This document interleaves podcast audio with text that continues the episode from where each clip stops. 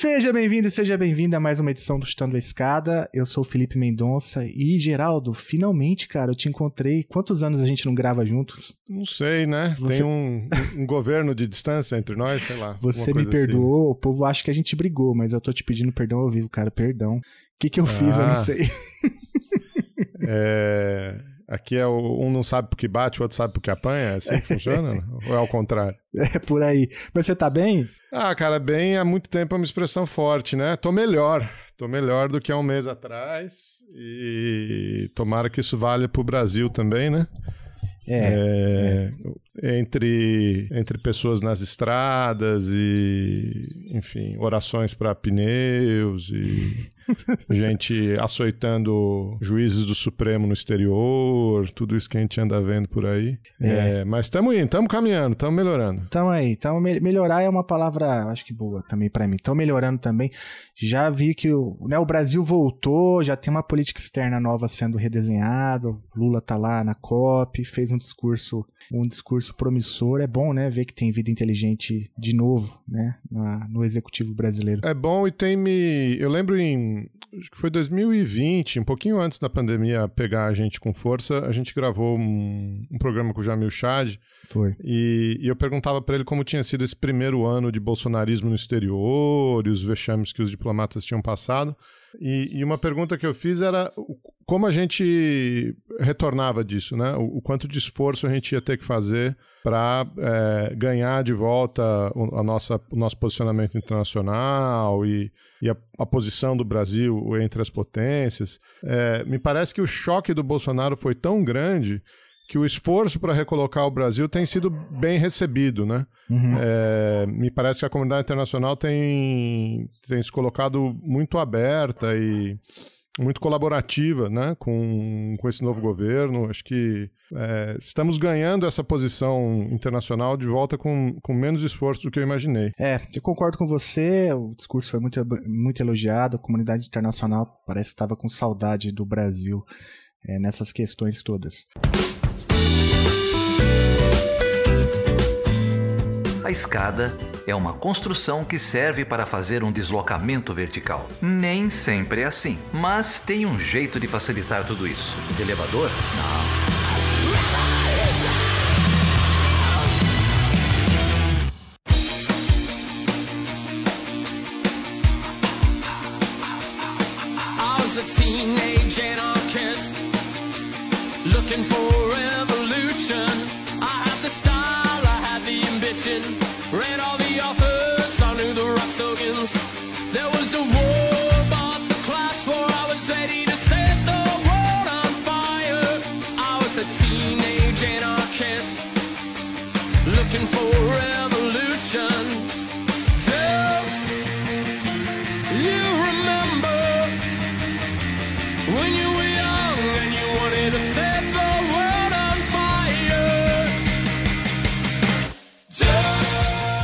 Mas, Geraldo, deixa eu te falar uma coisa. A gente tem aqui hoje um baita especialista, já que a gente está falando do Brasil no exterior. A gente, a gente tem aqui um brasilianista que mora no exterior, é professor lá na Universidade de Oklahoma e também dirige o Centro de Estudos Brasileiros da mesma universidade. É pesquisador do Instituto Nacional de Ciência e Tecnologia para estudos sobre Estados Unidos, o INEU, e aqui eu me refiro ao Fábio Costa Moraes de Sai Silva.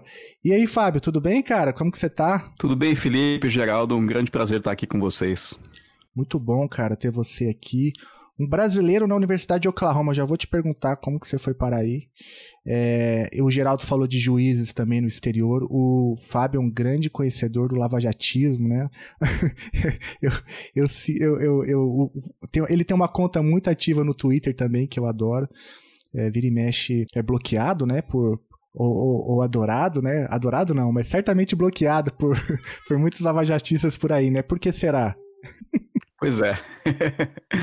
Não sei, às vezes eu só divulgo os meus estudos e eles acho que não gostam muito dos resultados, não. Não, essa galera não gosta de gente que estuda isso, não. É, gente que estuda lawfare geralmente não é muito bem aceito por essa galera. Prazer ter você aqui, Fábio. Conta um pouco da sua história, cara. O que, que você faz, é, quais são suas linhas de pesquisa, como é que você parou aí? Vamos dar esse... Você é historiador, você é cientista político, você é jurista, vamos lá. Olha só, eu, eu, eu já me defini como... É, é, alguém que fazia sociologia política da justiça. é, hoje eu sou cientista social do direito. Na verdade, eu sempre tive uma. Eu tive uma formação interdisciplinar, né? Eu fiz direito na graduação e no mestrado, mas é, enquanto eu estava na faculdade, eu fui do PET. Acho que até hoje tem PET aí na, na Universidade Brasileira, né? E o PET que existia na Faculdade de Direito da USP, onde eu me formei, era um PET de Sociologia do Direito. A ideia era, era fazer um pouco, é, iniciar né, uma geração de graduandos em análises interdisciplinares do direito. E aí eu tive a felicidade de ser selecionado lá para o PET e comecei a desenvolver uma abordagem né, um pouco menos interna do, do direito, mas mais da relação entre direito e sociedade. E foi por aí um pouco que eu fui me encaminhando. Né? Depois eu fiz um doutorado é, interdisciplinar. É, o programa chamava é, de PhD em Direito, Política e Sociedade, ou seja, Direito e Ciências Sociais, né, num, fazendo aulas é, em qualquer da, dessas, dessas disciplinas, né? É, e voltei para o Brasil, fiz o doutorado nos Estados Unidos e voltei para o Brasil para é, trabalhar no IPEA. Passei num concurso do IPEA, fui pesquisador do IPEA durante oito ou nove anos, até que eh, veio o ano de 2016, né, 2015 ali, 2016, quando eu comecei a achar que eh, a situação no Brasil, sobretudo em Brasília, estava ficando muito difícil, né, trabalhar ali no centro do, do, do, governo e tal, por conta de tudo que a gente viu, né, da, da não aceitação dos resultados eleitorais pelo Aécio Neves e depois sabotagens ao governo Dilma, culminando com o processo de impeachment, né? E aí eu resolvi que eu queria é, respirar outros ares e comecei a procurar emprego, apesar de ter uma posição concursada aí no Brasil e numa instituição que eu gostava muito de trabalhar, eu comecei, é, é, precisava né, tomar uma distância de Brasília e também queria fazer meus estudos numa, numa linha um pouco mais acadêmica, num registro mais acadêmico, né, com um pouco mais de distanciamento e possibilidade de crítica, porque o, os, os estudos que a gente faz no IPEA, eles são orientados para a política pública. A ideia é informar os tomadores de decisão lá em Brasília, né, sobre o que fazer. É, e isso, obviamente, que é uma oportunidade única, você poder participar de processos, né, de certa maneira, é, intervir em processos de tomada de decisão, mas também é, eu queria fazer um, um, conjunto de análises mais críticas do que estava acontecendo no Brasil, que é justamente por onde eu vou estudar um pouco da Lava Jato, né? É, e aí, é, é não, não vou dizer que é fácil fazer o que eu fiz, por uma, uh, um conjunto grande de, de razões, né, tanto pessoais, familiares e profissionais também, mas é, acabei tendo né, a felicidade de conseguir esse trabalho na Universidade de Oklahoma. E aí eu me instalei aqui já para ser é, um brasilianista, né? Alguém que traz o Brasil para o nosso campus é, e que fala do Brasil desde uma, uma perspectiva de fora, né? E, e para uma audiência de fora. Então, é, foi um pouco esse o giro que eu fiz, né? E, por conta da minha formação e também da minha própria experiência no IPEA, o que eu gosto mais de estudar é a relação entre direito e políticas públicas e agora mais entre direito e essa grande política, né? Que comecei um pouco a fazer isso nos estudos da Lava Jato. E agora estou estudando um pouco o papel do direito no declínio da democracia no Brasil, e no governo Bolsonaro. Minha, acho que meu desafio vai ser escrever um pouco sobre isso nos próximos anos. Perfeito, obrigado, Fábio. O Felipe estava falando, os Estados Unidos passou por uma eleição de meio de mandato, uma eleição é, do, do Congresso. Historicamente, essas eleições de meio de mandato são neg muito negativas para o presidente incumbente, né? É, e a gente teve uma quebra de expectativa aí. Vai lá, Felipe, faz a pergunta. O, o, o, Fábio é um, é um exemplo aí de fuga de cérebro do Brasil, né? É um caso desse. É um fenômeno, inclusive. Um exemplo de fuga de cérebro e um exemplo dos nossos programas, é, das estruturas aqui do Ministério da Educação, né? O PET é o Programa de Educação é, Tutorial. É, exatamente. É, uma das, né, dos, dos, dos programas que a gente tem na universidade não só na universidade pública, mas, mas uh, um programa do Ministério da Educação para fomentar ensino e pesquisa com sucesso, como a gente está vendo aí. Né? Uhum, é. muito, muito interessante sua trajetória, Fábio. E depois a gente vai te trazer de volta aqui para falar sobre lavajatismo, então, que é um tema que a gente vira e mexe aborda aqui, né, Geraldo? Já falamos aqui com o Celso Barros, é, que, que tem uma leitura também bastante crítica sobre o lavajatismo e outros tantos aí que eu não me lembro agora de cabeça. Mas vamos lá, vamos falar dos Estados Unidos um pouquinho? É, Fábio, a, é, a gente viu recentemente aí as eleições dos Estados Unidos se desenrolarem, diferente da gente aqui, eles não têm essa coisa maravilhosa, amada por todos, né?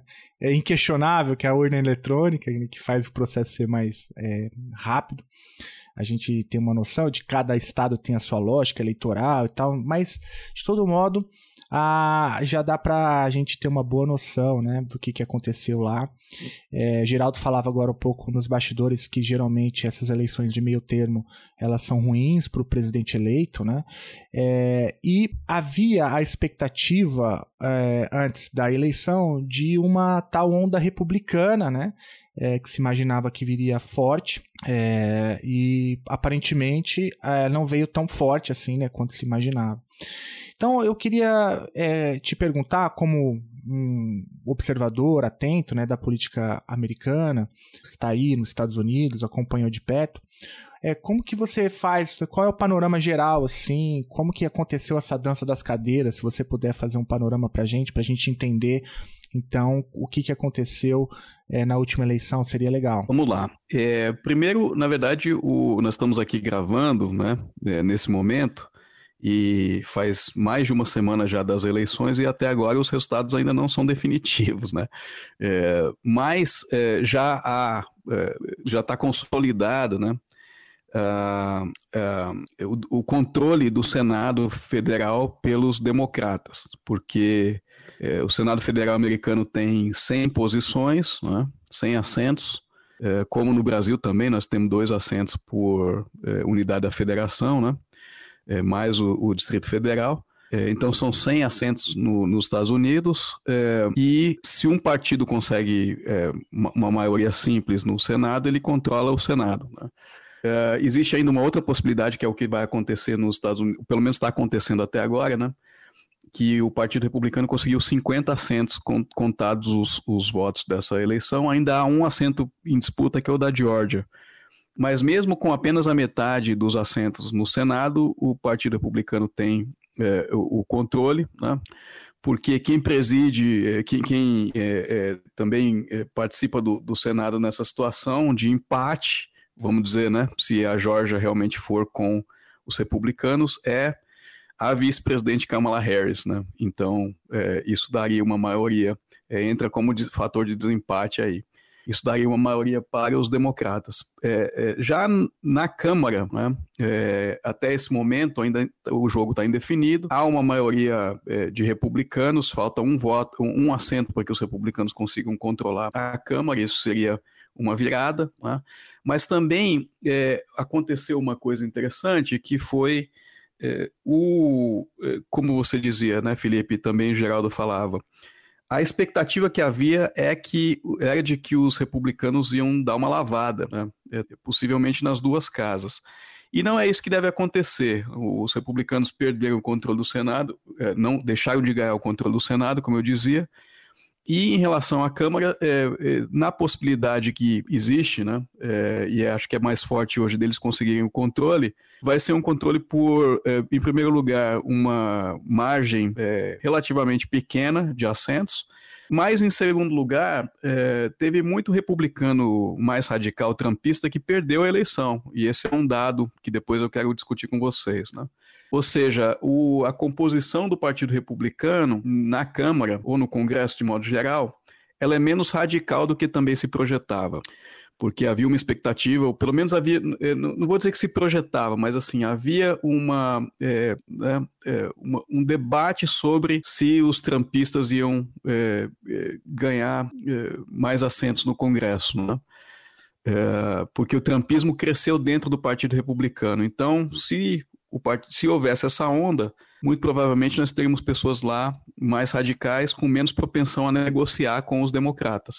Como isso não aconteceu, então, mesmo não tendo o controle da Câmara, ainda existe uma possibilidade de que o Biden possa conseguir é, fazer acordos né, e passar coisas que podem ser importantes para os democratas na Câmara e depois no Senado a partir desse controle dos democratas. Legal. É, Fábio, a gente estava esperando mesmo né, essa, essa onda republicana, essa lavada republicana.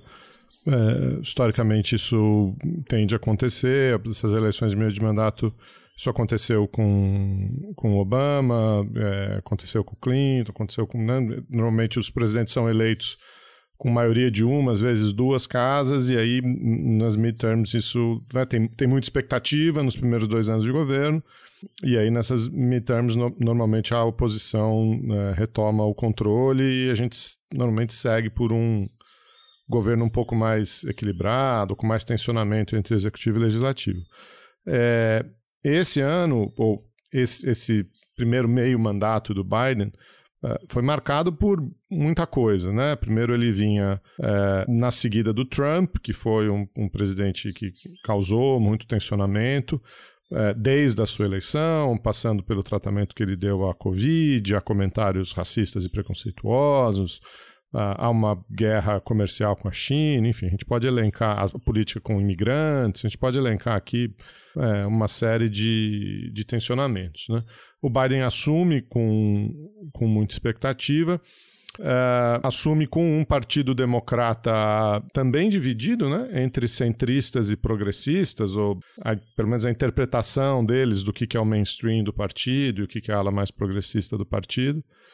É, mas também assume com um legado forte do Trump, né? É, principalmente nas nomeações das, uh, das cortes uh, distritais e, em particular, da Suprema Corte.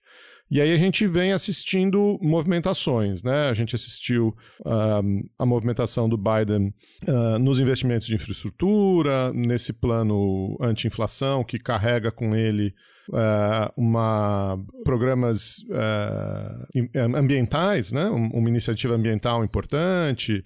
Se falava muito do Green New Deal, alguma coisa foi aprovada. Então, você tem essa movimentação do Biden por um lado, por outro lado, você tem esse rescaldo do Trump, acho que manifestado muito fortemente é, na derrubada da Suprema Corte da é, legalidade do aborto em todo o território americano, devolvendo isso para os estados, e aí uh, o aborto, o direito ao aborto sendo uh, cancelado, né, negado é, em alguns estados.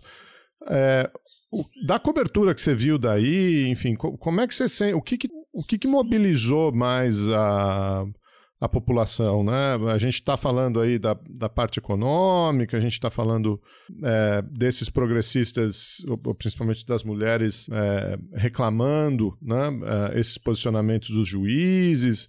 O que, que você acha que, é, que segurou um pouco essa, essa onda republicana, dada toda essa expectativa e essa mudança do governo Biden? É, Geraldo, é, o, as pessoas aqui em algum momento se referiram a, ao, aos resultados da, das é, eleições de meio termo aí como o Biden tendo conseguido romper com é, uma lei da gravidade da política, né? Como você dizia, é, é, faz parte do ciclo político, do próprio ciclo político. Né? Aliás, o fato dos Estados Unidos terem essas eleições de meio termo, eu acho que é um dado interessante. Algumas vezes eu até pensei se isso não pudesse ser útil, por exemplo, no Brasil, né? É, porque você permite ali uma recalibragem das posições no, no Congresso e em relação à presidência, é, que talvez permitam é, um distensionamento, né? Que seja útil para evitar que se chegue a uma situação como a da ex-presidenta Dilma, né? É, em que você, por conta da tensão entre presidente e Congresso, você tem que ter um impeachment, né? Mas enfim, é, então Biden teria vencido essa lei da gravidade da política, aí, segundo os analistas, né? É, e por que, que era tão esperado que é, a onda acontecesse? Não apenas pelo histórico, mas também porque, é, em meio a tudo isso que você disse que o Biden enfrentou e conseguiu fazer, é, existia um problema que era muito é, latente e visível para as pessoas, que é a questão da inflação.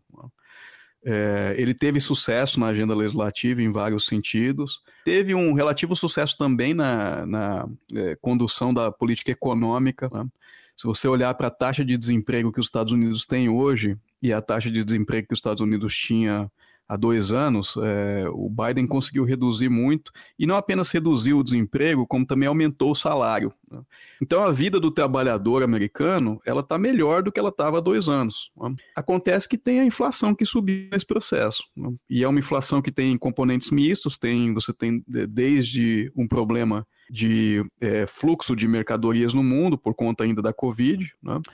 até o, o, é, o, aumento dos gastos públicos nos Estados Unidos, que também contribuíram, por conta da pandemia, que também contribuíram um pouco para essa inflação. Aí eu estava conversando com amigos meus, eles diziam, poxa, mas é, mesmo com o desemprego lá embaixo, o salário tendo aumentado, é, as pessoas ainda resistem ao Biden, né? E eu disse para eles, falei, mas você precisa entender que é, quando você arruma um emprego, você esquece que você já foi desempregado. Agora, quando você vai no supermercado toda semana e o preço das coisas está um pouquinho maior, você se lembra, né? E a tendência é culpar o governo. É, outro detalhe importante para a gente entender a eleição americana, isso eu sei que vocês sabem bem, né? É, é o fato de que o voto não é obrigatório. Então, é, tanto quanto a disposição das pessoas, a, né, o ânimo das pessoas em relação ao governo, também é importante esse fato, porque não é simplesmente que as pessoas vão votar e, e vão votar nos republicanos. Às vezes os democratas não vão votar, porque não estão animados com, com, o governo, né? estão desestimulados, e com isso você cria um, uma oportunidade né, para que os republicanos, então, é, desde sempre oposição e, e, ainda mais descontentes, possam ir lá votar e ter uma maioria. Né? Então, a, o resultado da, da, eleição ele também é contingente a essa questão do comparecimento. A gente está vendo um pouco isso no Brasil também. É, foi um debate que se fez aí nas eleições sobre se o Lula poderia perder em função de abstenções, né? É, as abstenções do Brasil é, foram crescendo ao longo dos anos, né, e não se sabe se elas têm um componente mais estrutural, se há uma espécie de uma supressão de votos. Né. Mas, enfim, é, mas nos Estados Unidos isso é muito importante, você fazer as pessoas irem votar. E aí, o que é que fez os democratas irem votar? É, são é, é, essa, algumas dessas questões que você colocou. A questão do, do aborto foi uma questão muito importante, que mobilizou em muitos estados. É, você teve vários candidatos a governos estaduais e ao Senado, da parte do, dos democratas, é, que concorreram com uma agenda de que nós vamos tornar o aborto legal por meios legislativos. Né? É isso que nós vamos fazer, tanto seja em nível estadual quanto em, nível é, nacional. Né? É, e também o 6 de janeiro. Né? O 6 de janeiro é um, é um, dado importantíssimo, porque você tem aquele evento né, trágico lá no Capitólio, e você tem também, é, depois, é, e que inclusive muitos republicanos ali tentaram se desvencilhar do Trump, né? essa coisa toda, mas é, depois você tem a comissão, a CPI do Capitólio, como a gente gosta de falar, né? Que ela se arrasta ao longo desse período todo, né? E aí você tem depoimentos importantes de pessoas que vão é, aí é, contar os detalhes do que aconteceu e como o ex-presidente Trump estava envolvido nisso, né?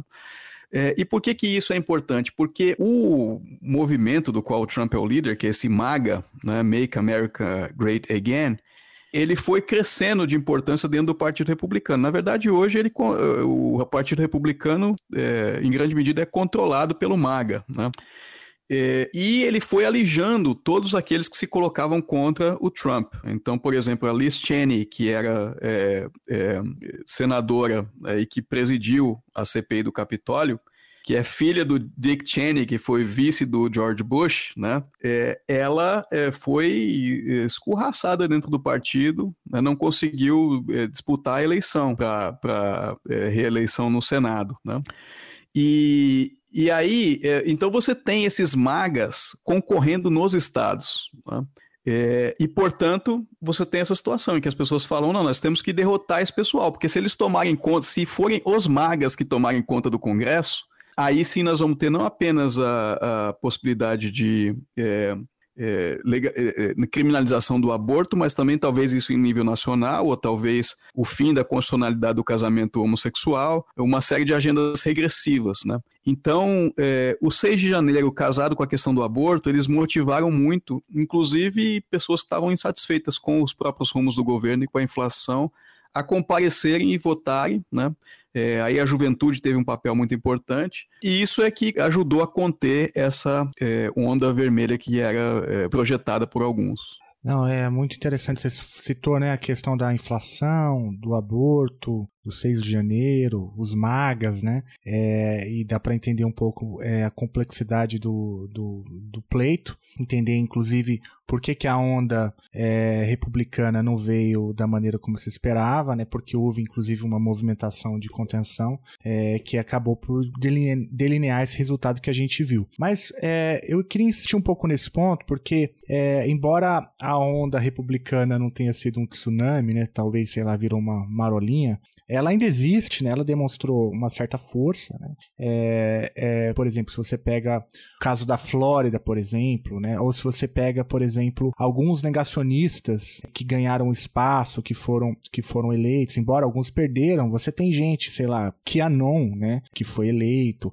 Então, dentro desse cenário, né? Eu te pergunto o seguinte, né? Como que você acha que é, esse pleito ajuda a entender o futuro do trumpismo? Né? O Trump agora é, recentemente falou, né, no dia da gravação desse episódio, que pretende se colocar como candidato pelo Partido Republicano nas eleições de 2020, 2024, né? É isso? 2024. É, e por outro lado, por exemplo, você tem outros nomes, né, disputando é, o, o, esse legado do, do trumpismo como o próprio é, governador da Flórida, né, o Ron DeSantis, né, que foi reeleito com uma margem é, bem grande é, agora nessa eleição. Então, o que, que você tem visto aí? Qual que é o futuro do trumpismo? Porque, a, repito, né, a onda não veio, mas os magas estão aí, né?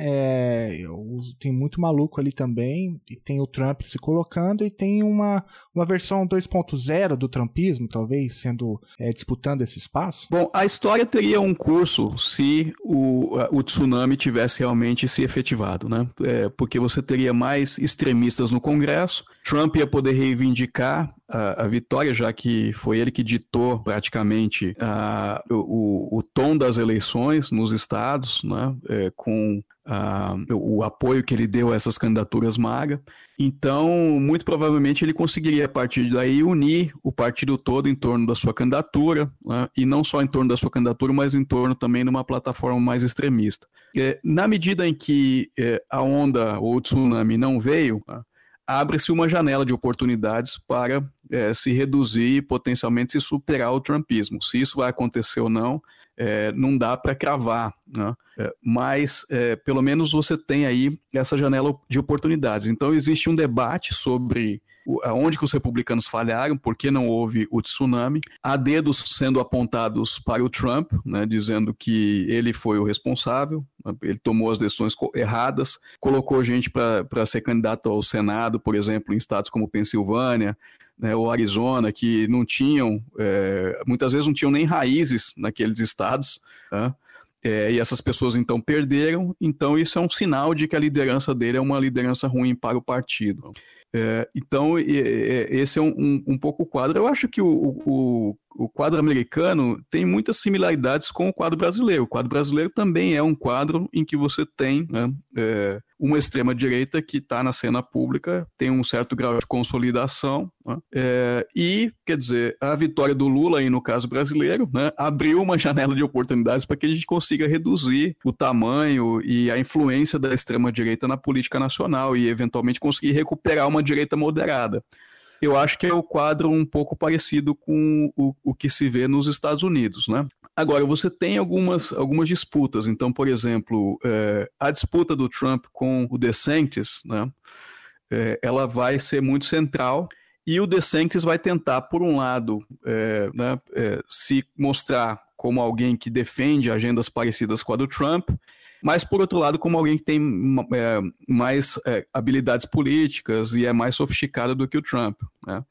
Agora, o que se pode vislumbrar aí é um, uma disputa é, bastante é, ácida entre os dois, né? porque é da natureza das primárias nos dois partidos que, ha, que haja chute na canela, é, que haja golpes abaixo da cintura, e com o Trump sendo um dos é, indivíduos aqui na disputa, não há dúvida de que isso vai acontecer. Ele já está dando apelido para o DeSantis, né? ele já está conduzindo a coisa de uma maneira é, a acirrar os ânimos dentro do partido. Né? E isso pode ter algumas consequências. Você pode ter, é, inclusive, esse embate entre os dois pode abrir espaço para outras pessoas com outras abordagens, né? ou com outros discursos.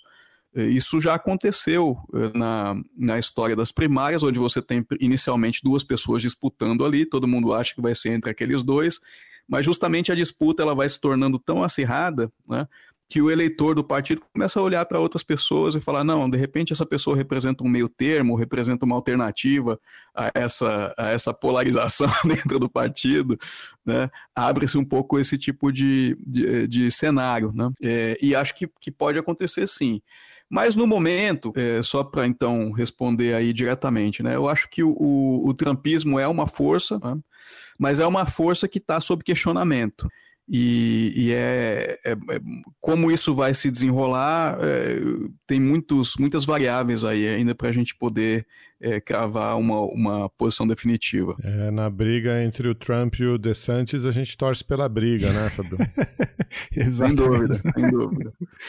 É, mas já que o Felipe perguntou sobre os caminhos do, do Partido Republicano, é, eu vou te perguntar sobre os caminhos do Partido Democrata, né? Que, é, como eu estava dizendo, desde a eleição do desde a derrota, né, da Hillary, essa, essa questão estava posta, né, para que lado deveria ir o partido, o Bernie Sanders que se juntou ao partido demonstrando muita força com os jovens. É, muita gente considerou que na própria eleição do Biden é, ele caminhou, né, é, ou acenou para a ala mais progressista, essa ala agora liderada é, ainda de certa maneira pelo Bernie, pela, pela Elizabeth Warren, mas com muita predominância pela Ocasio-Cortez e, e outros é, políticos democratas.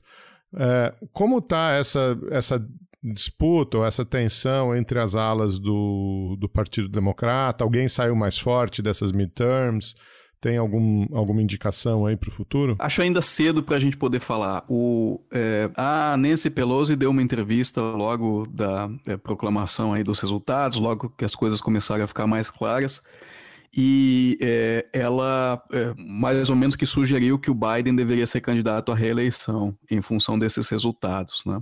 que foi uma coisa, é, por um lado, surpreendente, porque, na verdade, desde a eleição do Biden, se enxergava o Biden como, e essa foi uma expressão que se utilizou na época, um presidente de transição. Né? mais ou menos também, eu gosto sempre, Felipe e Geraldo, de traçar esses paralelos com o Brasil, porque eu acho que é a minha forma de ver tanto o Brasil quanto os Estados Unidos é, é baseado na comparação. Mas mais ou menos como também hoje a gente enxerga o Lula. Né? O Lula seria alguém que viria para recompor um pouco o tecido político brasileiro, normalizar a relação entre poderes, resgatar políticas públicas que eram importantes e lançar algumas que seriam é, importantes mas em ambos os casos, pela idade, do, pela própria idade né, dos políticos, é, se, se considerava, no caso do Biden, e se considera no caso do Lula, que é um presidente de um mandato só. O próprio Lula já disse que seria de um mandato só. Né? Mas a Nancy Pelosi fez essa sugestão de que o Biden poderia ser candidato à reeleição. É, não sei, enfim, como o próprio Biden avalia isso, se ele tem algum interesse. Agora, o fato é que essas é, eleições de meio termo e os resultados das eleições, é, eles trouxeram uma, uma, colocaram assim alguma coisa na, no radar das pessoas que foi uma valorização do trabalho do Biden. É, porque o Biden era um sujeito que ele era bastante questionado, né? é, enfim, porque ele de fato não é um grande orador, a gente sabe disso, né? Um político que tem é, se comunica, né? De, uma, de uma forma que não é, é que não empolga muito é, as audiências, sobretudo quando a gente compara, por exemplo, com Obama, né? Que foi o último é, presidente aí dos democratas, que é um, uma pessoa que tem muita liderança, né?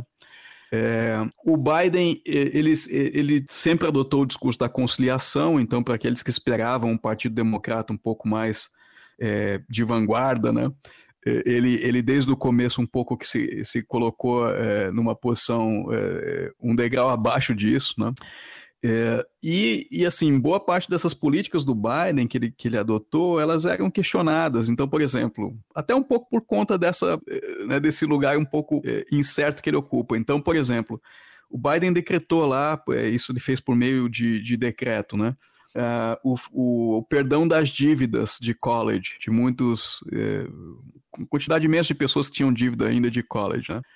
É, aí o pessoal ficou, os republicanos bateram nisso porque disseram que era um abuso do poder de decreto é, e de que isso era né, uma coisa que era contra a meritocracia, porque a pessoa foi lá, fez a dívida e agora o governo vai e perdoa, né? Aquele, aquele discurso que a gente conhece.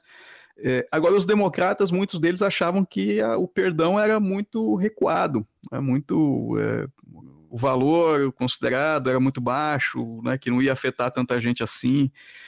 Então o Biden foi um sujeito que ele foi criticado, assim, né, é, que, que é, tudo, tudo que ele fazia era é, parecia ficar aquém das expectativas, né.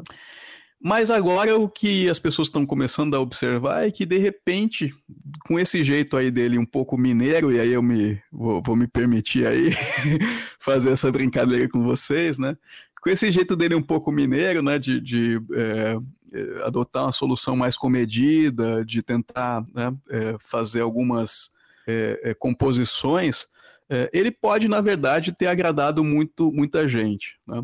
É, e agora, teve uma coisa que ele fez que, que foi muito arriscada, é, houve um, também um questionamento muito grande, que foi fazer o discurso da defesa da democracia. Foi dizer que era a democracia que estava na cédula eleitoral ali. Né? Na, a decisão era uma decisão sobre a democracia.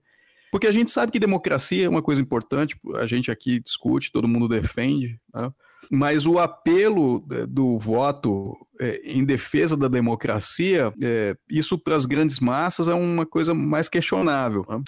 E ele fez um discurso muito forte, mais ou menos duas semanas antes, ali né, no, no, no, que a gente chama do lead-up para a eleição, né?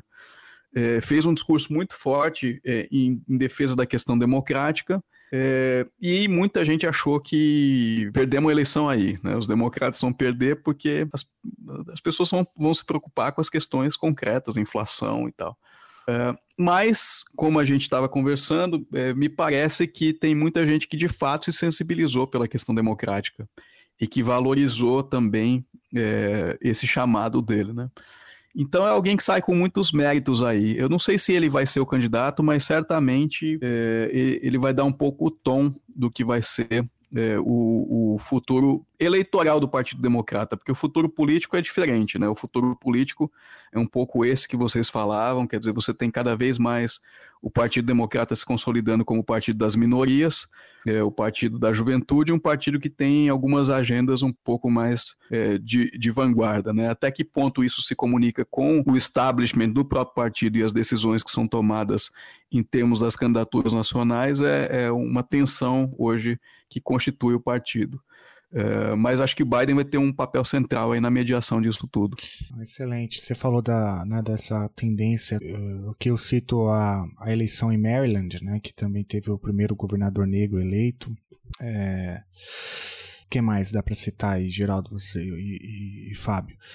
Tem o, o, o, Maxwell Frost, né, eleito democrata, o democrata eleito na Flórida, o carinha lá de 25 anos. Você tem a própria o Squad, né, que foi reeleito, que é a pessoal de trabalha ali com bastante próximo com a Cortez, Ilana Omar de Minnesota, Ayana Presley de Massachusetts, Rashida Taib de Michigan, é, e vários outros exemplos, né? Teve o primeiro homem trans eleito, né, por um, por um cargo, então todos, obviamente, dentro do Partido Democrata. É, então é só para é, exemplificar o que você falou. Mas eu queria te aproveitar a tua presença aqui, Fábio, para te perguntar uma, uma dimensão que a nossa imprensa aqui, pelo menos, não consegue capturar porque não acompanha o dia a dia é, de uma corrida eleitoral tão complexa como essa. Mas ah, eu queria saber se você conseguiu capturar alguma tendência assim, de desinformação, de fake news, se isso de fato é, é uma realidade na, no jogo é, eleitoral estadunidense, porque eu concordo com você, né? Você até falou que o Brasil, você olha para os Estados Unidos sempre com essa lente, né, comparativa com o Brasil, e eu acho que esse exercício é um exercício interessante para entender os dois países, né? É, e aproveitando dessa, desse, dessa metodologia, eu, eu, eu, tendo a pensar que os Estados Unidos estão sempre dois anos à frente né, do Brasil. Então a eleição de agora provavelmente será a eleição que o Brasil vai passar daqui a dois anos, né? Porque há uma, uma, o Brasil tem essa tendência de mimetizar o, o que acontece nos Estados Unidos. É, então, sei lá, o futuro do trumpismo é em, de alguma medida, discutir também o futuro do bolsonarismo. Mas enfim, eu fiz esse preâmbulo para te perguntar se ainda tem é, é, stop the count, se ainda tem fraude eleitoral, se tem ainda rede social como um, um instrumento é, de difusão de fake news. Como que você aí é, observou é, no cotidiano né, do pleito essas questões? Você tem umas teorias conspiratórias que são né, assim, é, absolutamente lunáticas, como eu acho que a gente também tem no Brasil, é, que eu acho que ficam um pouco mais é, restritas né, a determinados nichos, né? Agora, é, a questão é, do negacionismo eleitoral, como eles chamam aqui, essa sim é muito central dentro do Partido Republicano e do próprio movimento trumpista, né? A eleição americana é complexa, então você tem eleição não só para governa é, governador, presidente, deputado e senador, mas você tem para outras posições também dentro do governo. Então tem uma coisa chamada Lieutenant Govern Governor, é, e, e, você tem alguns Secretary of States, é, você tem algumas autoridades, até juízes mesmo você tem é, é sendo eleitos nesse momento. Né? Mas algumas dessas autoridades elas têm é, a prerrogativa de certificar os votos. E aí você tinha é, esses sujeitos que estavam concorrendo com uma plataforma de que eles não iam certificar o voto. Olha só, a loucura. Eles prometiam, a promessa de campanha de alguém como Doug Mastriano é dizer: eu não vou certificar os votos do meu estado se eles não forem para o Trump né, em 2024. Né? É, e esse movimento, então, do negacionismo eleitoral, de achar que o sistema é corrompido, né, e que o sistema só não é corrompido se o seu candidato ganhar, que é, é exatamente o que a gente está assistindo aí no bolsonarismo, né? é, ele está é, muito forte. E aí ele leva esse tipo de coisa, mas leva outras coisas, como, por exemplo, um, uma coisa que cresceu nessas eleições, que foram os vigilantes. Né? Basicamente são pessoas que ficam na, é, na boca ali da urna, né? E essas pessoas aí ficam, é, ficam lá observando as pessoas que, que vão para lá e que levam suas cédulas para se, entre aspas, se certificar de que não há, por exemplo, imigrantes votando ilegalmente, né? É, ou pessoas votando por mais de, de, de por, por, alguém que não seja si próprio, né? É, que no limite isso vira um assédio eleitoral, tá certo? Como a gente também viu no Brasil, é, enfim, é, num, num, sentido um pouco diferente, mas né, que são pessoas fiscalizando votos das outras. Né? É, inclusive teve cortes estaduais que tiveram que decidir, por exemplo, o, o, perímetro né, dentro do qual você pode observar um local de votação, para evitar justamente que a pessoa ficasse do lado ali da urna, né, é, interrogando aquela pessoa que trazia o seu voto. Então, é, tudo isso para dizer né, que, de fato, é, as fake news, sobretudo no que diz respeito à segurança do sistema eleitoral, elas estão bastante enraizadas no trumpismo. Né? Você tem esse movimento de negacionismo eleitoral e do stop the count, é, e é, isso perde um pouco de força para 2024 em relação ao que poderia ter por conta da, é, da derrota de muita gente, é, como o Doug Mastriano, né? É, mas está no horizonte e provavelmente a gente caminha para 2024 com uma eleição é, igualmente tensa nesse sentido, como eu imagino que nós também vamos é, caminhar no Brasil né, nas próximas eleições, eu acho que a, a, elite política brasileira vai ter um trabalho muito grande para poder controlar, é, é, enfim, é, reduzir um pouco né, esses níveis de desconfiança eleitoral. É, talvez vai precisar é, divulgar mais informação sobre uh, os sistemas de, de certificação da segurança das urnas, né?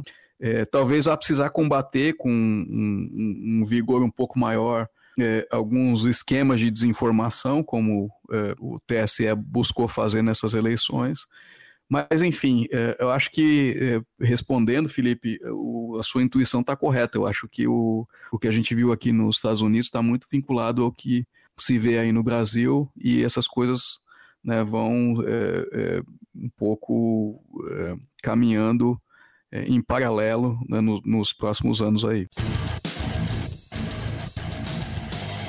O Chutando a Escada conta com apoio financeiro dos seus ouvintes. Para saber mais, acesse chutandoaescada.com.br barra apoio.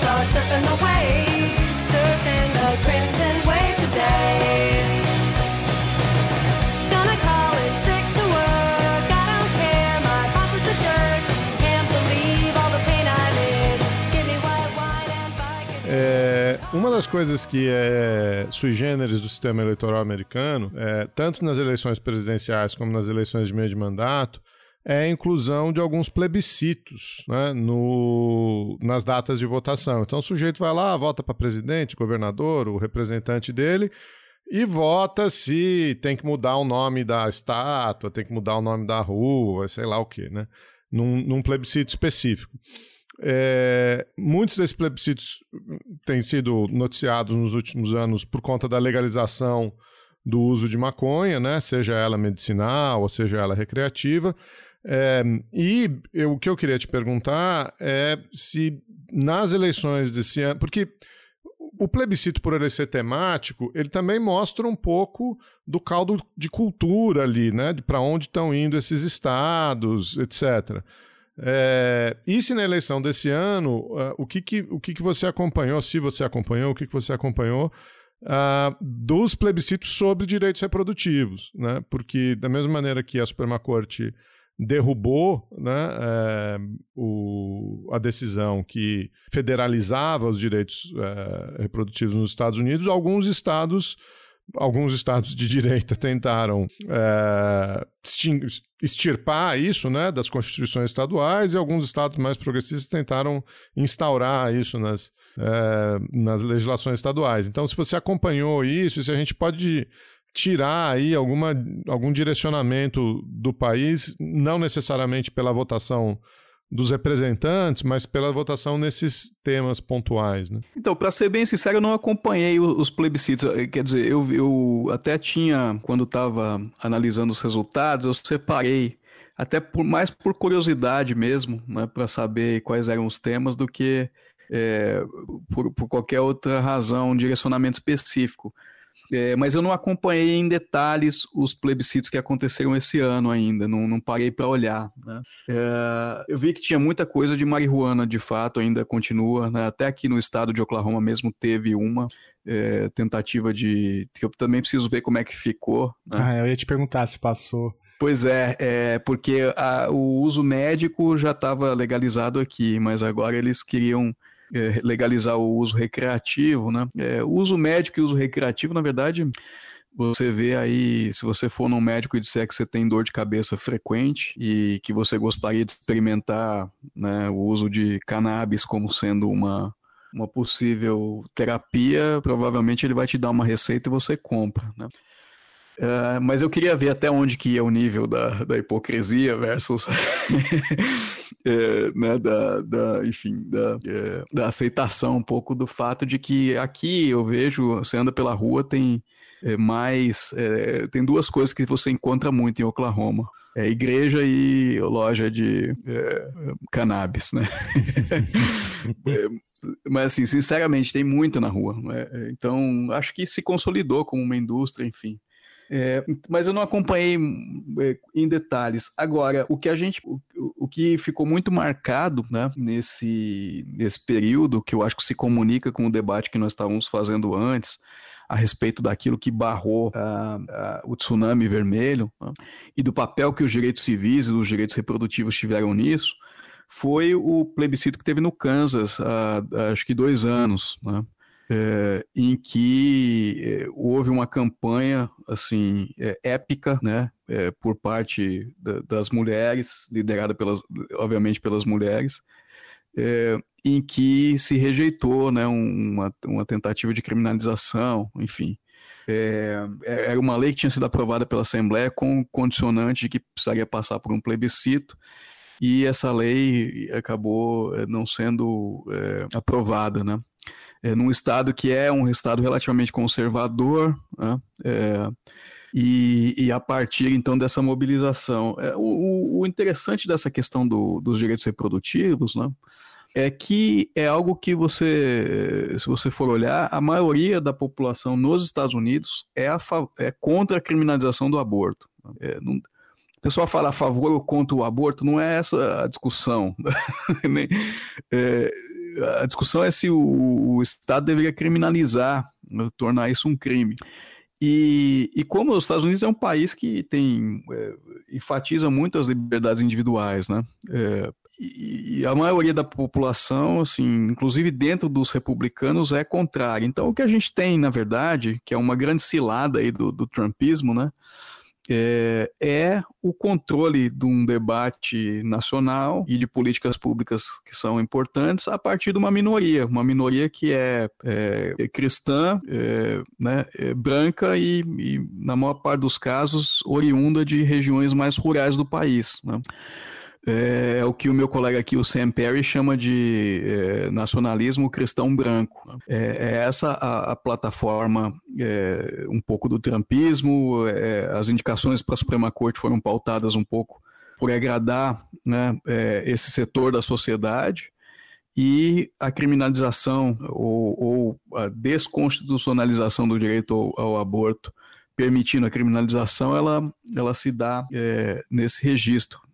E, e, e, quer dizer, justamente por ser uma, uma, uma, espécie de uma ditadura de uma minoria, é que é, isso, como eu disse, cria uma fragilidade para o Partido Republicano, porque permite é, não só os democratas galvanizarem esses temas para fins eleitorais, mas também é, acaba gerando fissuras dentro do próprio Partido Republicano, né, com pessoas que vão se opor, então, ao trumpismo dentro do partido. Eu fiz a, fiz a pergunta, fiz uma pesquisa rápida aqui, Fabio, eu vou te dar aqui os, os dados que eu achei no New York Times sobre direitos, for, sobre direitos reprodutivos. No Kentucky, é, uma emenda para negar o, o, direito ao aborto. Perdeu 52 a 47. É, no Vermont, uma proposta para criar o direito, direito pessoal reprodutivo, autonomia do direito de reprodução pessoal venceu 76 a 23. É. No Michigan... Vermont é um, estado, é um estado progressista, é. então é. isso é mais ou menos esperado.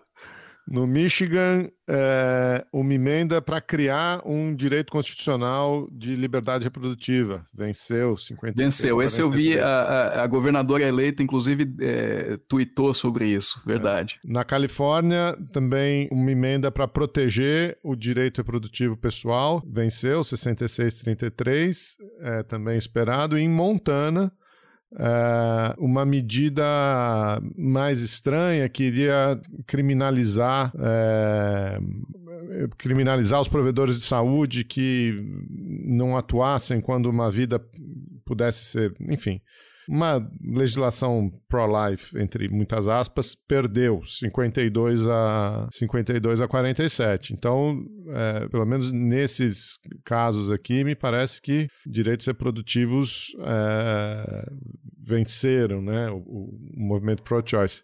E sobre é, maconha, é, em Maryland passou a legalização, no Missouri passou a legalização, é, no, em North Dakota, né, Dakota do Norte, não, e é, no Arkansas também não. Eu quero então, saber em Oklahoma se o Fábio vai poder Colorado, fumar ou não. É minha, minha é o que eu tô querendo saber. Colorado passou, Dakota do Sul não passou. Foram esses os resultados que eu, que eu achei aqui. Então, na, na questão da maconha, é mais, um pouco mais dividido, né? Mas um pouco mais dividido. Não, é dividido mais ou menos, porque se você for olhar o mapa dos Estados Unidos hoje, eu até escrevi um, um artigo de opinião esses dias sobre isso.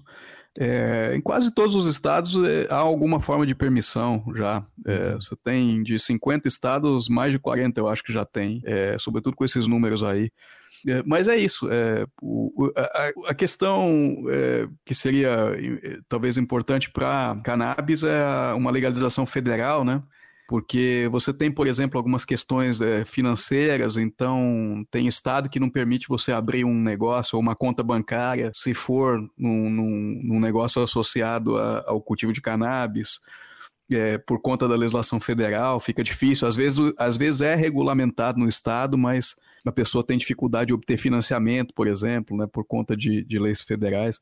Mas é, o movimento hoje é para legalização. Acho que essa, é, essas resistências ainda são bastante é, é, margem, periféricas. Né?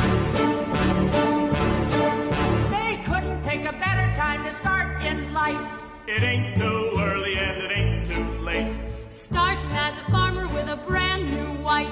Soon be living in a brand new state.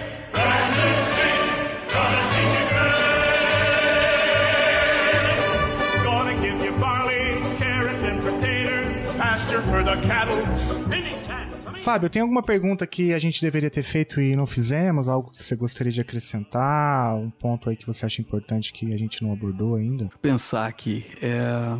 Eu acho que, assim, para dar um, um para dar um alô sobre as eleições, acho que é isso mesmo. Agora tem coisas aí que são mais para frente. Então, por exemplo, já tem uma disputa é, sobre quais vão ser as lideranças do Partido Republicano na Câmara e no Senado, né? Que eu acho que reflete um pouco aquela discussão que a gente estava tendo sobre a, a, força ou não do, do Trumpismo, né? Então, o candidato, por exemplo, no caso da Câmara, né? O candidato que era o Andy Biggs, que era mais trampista, é, perdeu a, a eleição, né? Para é, o Kevin McCarthy, né? Para o Kevin McCarthy, ele perdeu a eleição, é, que já era um pouco esperado, porque o McCarthy é, já é o, o líder, né? Da, da é, dos republicanos na Câmara, mas, é, enfim, talvez se, né? é, o tsunami tivesse operado de fato, você teria uma mudança de orientação né, e talvez uma, uma, é, algum nome um pouco mais radical poderia ter sido eleito. Essas coisas acho que sinalizam um pouco para aquilo tudo que a gente conversava lá sobre né, um partido que agora vai ter que é, achar a sua identidade e se vai e vai ter, ter, que decidir se ele dobra a aposta no extremismo trumpista ou se ele é, de certa maneira se inclina para uma outra direção, né? Obrigado, cara. Acho que é isso aí, papo gostoso. Como o Felipe falou aí no começo, vamos conversar sobre Brasil mais para frente. Tem muito papo para fazer aí, saber das suas agendas de pesquisa. Não, eu queria mesmo agradecer agradecer, Fábio. Pô, foi muito legal conversar com você. Então fica aí no ar o convite para você voltar pra gente falar do, dos lavajatistas aí, é, que de, defendem todo tipo de absurdo, né? Mas eu fico. Eu, eu, eu, acho interessante a tua disposição de, de refutar os caras no Twitter, né? e aí eu falo, nossa, é, de fato, né? Por isso que, por essas e outras, né? Essas lideranças lavajatistas não podem ter de fato voz né, na política brasileira porque tem uma leitura muito rasa sobre, sobre o que é a política em geral, né? É, e o papel do direito, né, em relação à política, acho que é uma, uma visão é, messiânica, né? É, totalmente. Né?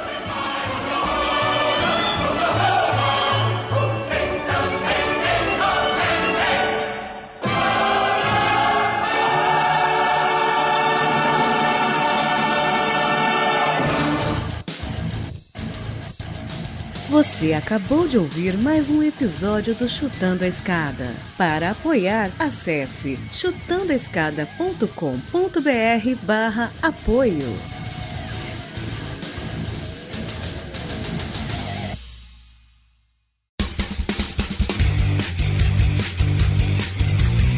Cortes, edição de podcast.